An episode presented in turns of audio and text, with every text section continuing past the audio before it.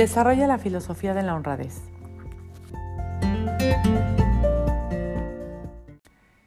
Vivimos hoy en un mundo de promesas rotas, en un tiempo en que las personas tratan sus palabras con ligereza.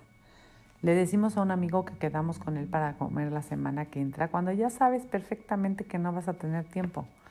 Le prometemos a un compañero de trabajo que le vamos a prestar a un libro cuando realmente nos choca prestar nuestros libros.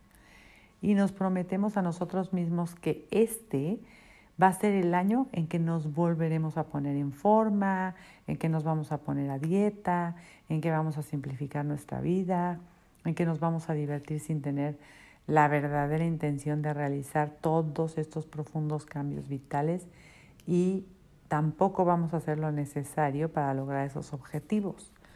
Decir cosas que en realidad no pensamos se convierte en un hábito cuando se practica lo suficiente. Pero el verdadero problema es que cuando mantienes, cuando no mantienes tu palabra, pierdes credibilidad y al perder credibilidad rompes vínculos de la confianza.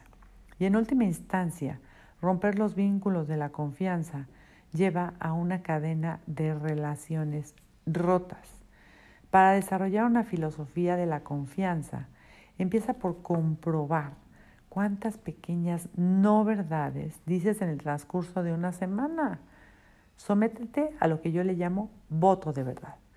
Durante las siguientes siete semanas, empezando por los primeros siete días, y para irnos más pronto, empezando por hoy, comprométete completamente a ser honrado con todos los tratos que te hagas a ti mismo y a los demás.